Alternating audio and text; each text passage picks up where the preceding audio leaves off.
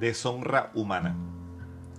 Hace pocos días me llegó por cadena de WhatsApp un meme con el siguiente texto. Abro comillas. ¿Ya estás encartado con tu veneca? Llegan desde Afganistán mujeres hermosas, fieles por el Corán, hermosas, serias, hogareñas, faltas de afecto. Te permiten cuatro mujeres. Espera la tuya. Si estás fulero, solterón, patán, cachón o ninguna te quiere, llegó tu oportunidad. Cierro comillas. En el momento no lo pude leer porque me encontraba atendiendo una llamada de un cliente.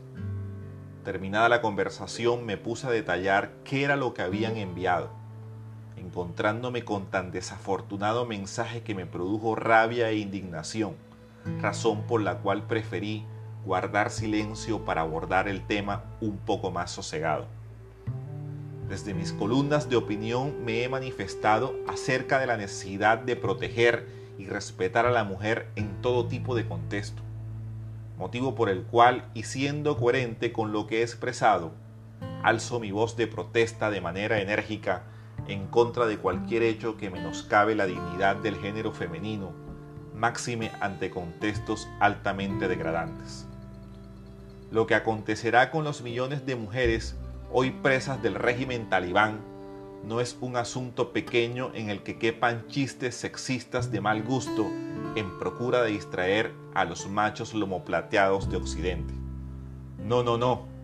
La situación tiene tal trascendencia que bien podríamos decir que es la humanidad la que llora con lo que se avecina para niñas, jóvenes y mujeres adultas en ese país.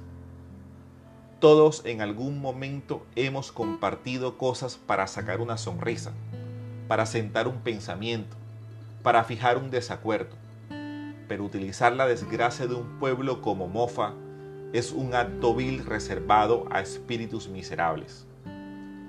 Y es que cuando como hombres cedemos a ser parlantes de este tipo de información, en el que el sentido común ni la empatía parecen tener cabida, nos estamos colocando al mismo nivel de las bestias que abusarán de su poder en Afganistán.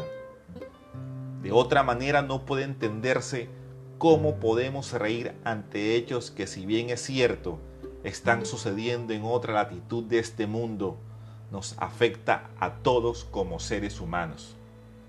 Ser hombre, señores, es más que un miembro viril entre las piernas desde donde saciamos el deseo sintetizar nuestra existencia a ese punto me resulta una concepción intrascendente. Tal vez es por eso que nos cuesta abordar temas como el del país de Oriente Medio con responsabilidad, seriedad y altitud. Como hombres tenemos el deber de proteger, de servir, de abrir los espacios para que la mujer se integre a la sociedad. Por tanto, toda aquella actuación que circule en contraposición a esa integración se convierte en un acto deshonroso de nuestra condición humana. Si no nos basta con escuchar la cantidad de prohibiciones que esclavizarán a millones de mujeres afganas, con las imágenes de trapos andantes en el que es imposible encontrar una imagen, en las voces que retumban con miedo en los medios de comunicación por lo que les espera, en las denuncias por los abusos sexuales para que el alma nos vibre, entonces ¿qué tipo de especímenes somos?